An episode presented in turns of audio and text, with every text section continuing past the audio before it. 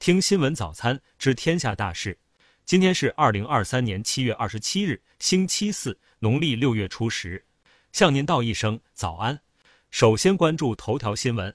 七月二十三日下午，黑龙江省齐齐哈尔市第三十四中学体育馆坍塌，造成十一人死亡，四人受伤。近日，又一则家长聚集在医院内，指责必须签字才可以见孩子一面的视频在网上热传。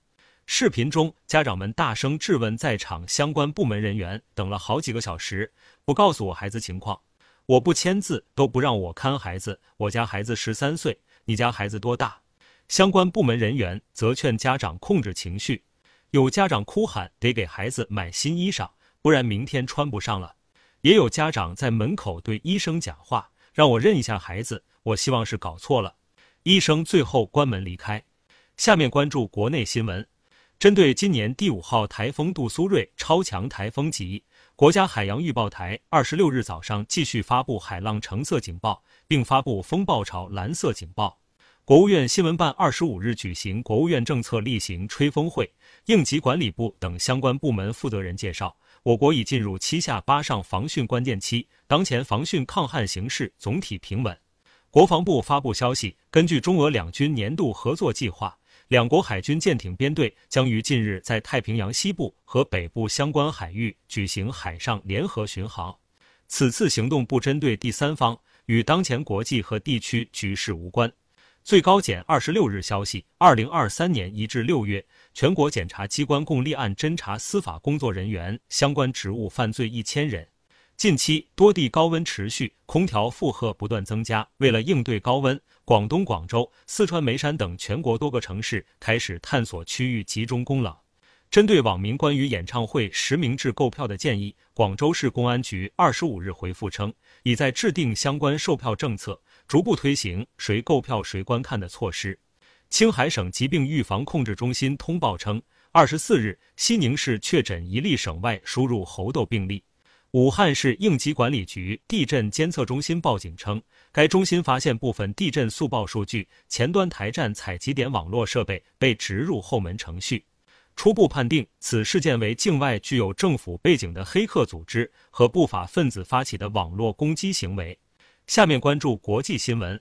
据朝中社二十六日报道，朝鲜劳动党总书记、国务委员长金正恩在朝鲜祖国解放战争胜利七十周年之际，参谒位于平安南道贵仓郡的中国人民志愿军烈士陵园。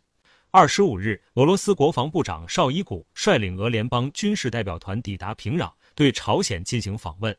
现场画面显示，在朝鲜国防相强纯南陪同下，绍伊古检阅了朝鲜人民军仪仗队。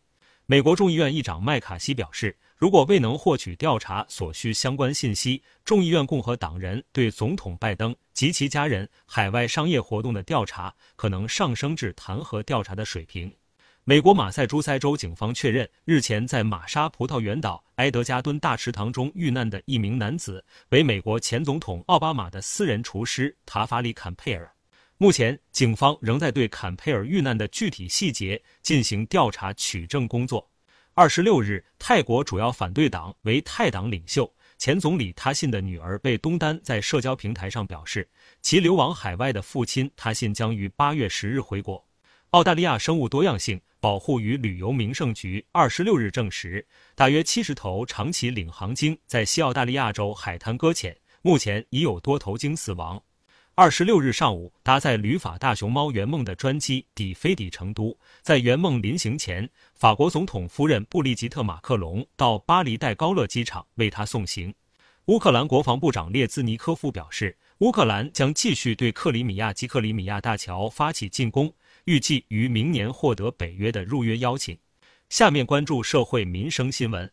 近日，湖南岳阳一名十七岁男子在射击俱乐部因鸟枪走火被击中头部，经抢救无效身亡。据悉，目前家属已经协商好，今年四月至七月，云南西双版纳一餐厅雇佣多名男性演员在餐厅内采取嘴对嘴喂食消费者，向消费者表演舔干动作等具有挑逗性的表演，现场还有未成年人观看。文旅局已立案调查。三日，江苏扬州一女生身着 cos 服乘公交车，遭一男乘客怒骂：“有父母生，没父母养。”当事女生回应称，希望大爷能给自己的父母道歉。二十五日，安徽宣城市文化和旅游局发布公告称，取消李春辉同志作品《皖南川藏线》LGO 征集活动优胜奖及入围资格。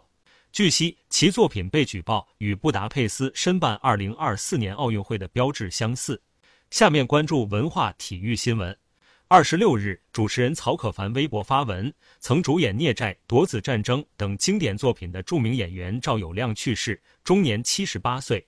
世界泳联二十五日表示，将在游泳赛事中试行开放组别，并允许跨性别运动员参与该组别赛事。二十二日，鞠文君在二零二三国际棋联女子世界锦标赛战胜了来自重庆的挑战者雷挺杰，成功卫冕，第四次摘得世界冠军，成为继谢军和侯亦凡之后第三位达到这一成就的中国棋手。二十五日，TCL 与中国女篮官方合作伙伴签约仪式在北京举行，中国女篮的合作伙伴再添一位。以上是新闻早餐全部内容。如果您觉得不错，请点击再看按钮。明天我们不见不散。